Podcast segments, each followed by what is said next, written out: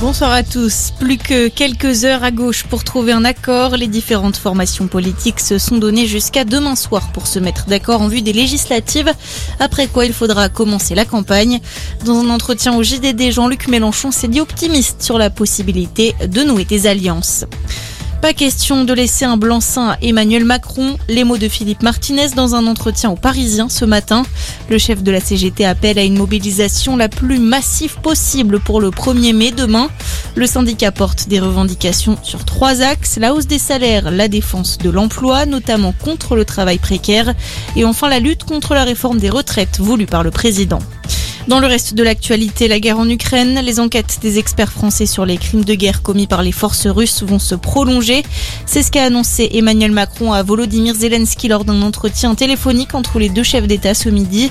La police de Kiev a annoncé aujourd'hui la découverte de trois corps près de Boutcha.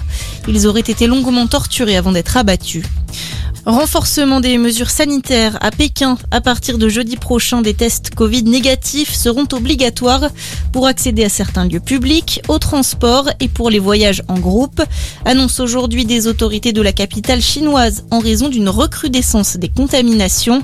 Plus de 10 000 nouveaux cas ont été enregistrés hier dans le pays.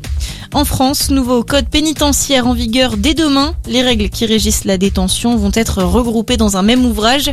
Selon le ministère de la Justice, il doit permettre de rendre la loi plus lisible et accessible. Il concerne l'organisation de l'administration, la prise en charge des détenus, leurs droits et devoirs, ou encore la déontologie du personnel des prisons. Et puis on termine avec un mot de foot. Deux matchs au programme de la 35e journée de Ligue 1. La rencontre entre Lens et Nantes vient de commencer et à 21h, Rennes reçoit Saint-Étienne. Merci d'être avec nous. Très bonne fin de journée à notre écoute.